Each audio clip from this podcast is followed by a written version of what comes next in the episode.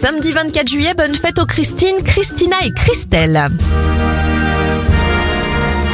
On débute cette éphéméride chez nos voisins canadiens. Jacques Cartier prend possession du pays en 1534 au nom du roi de France.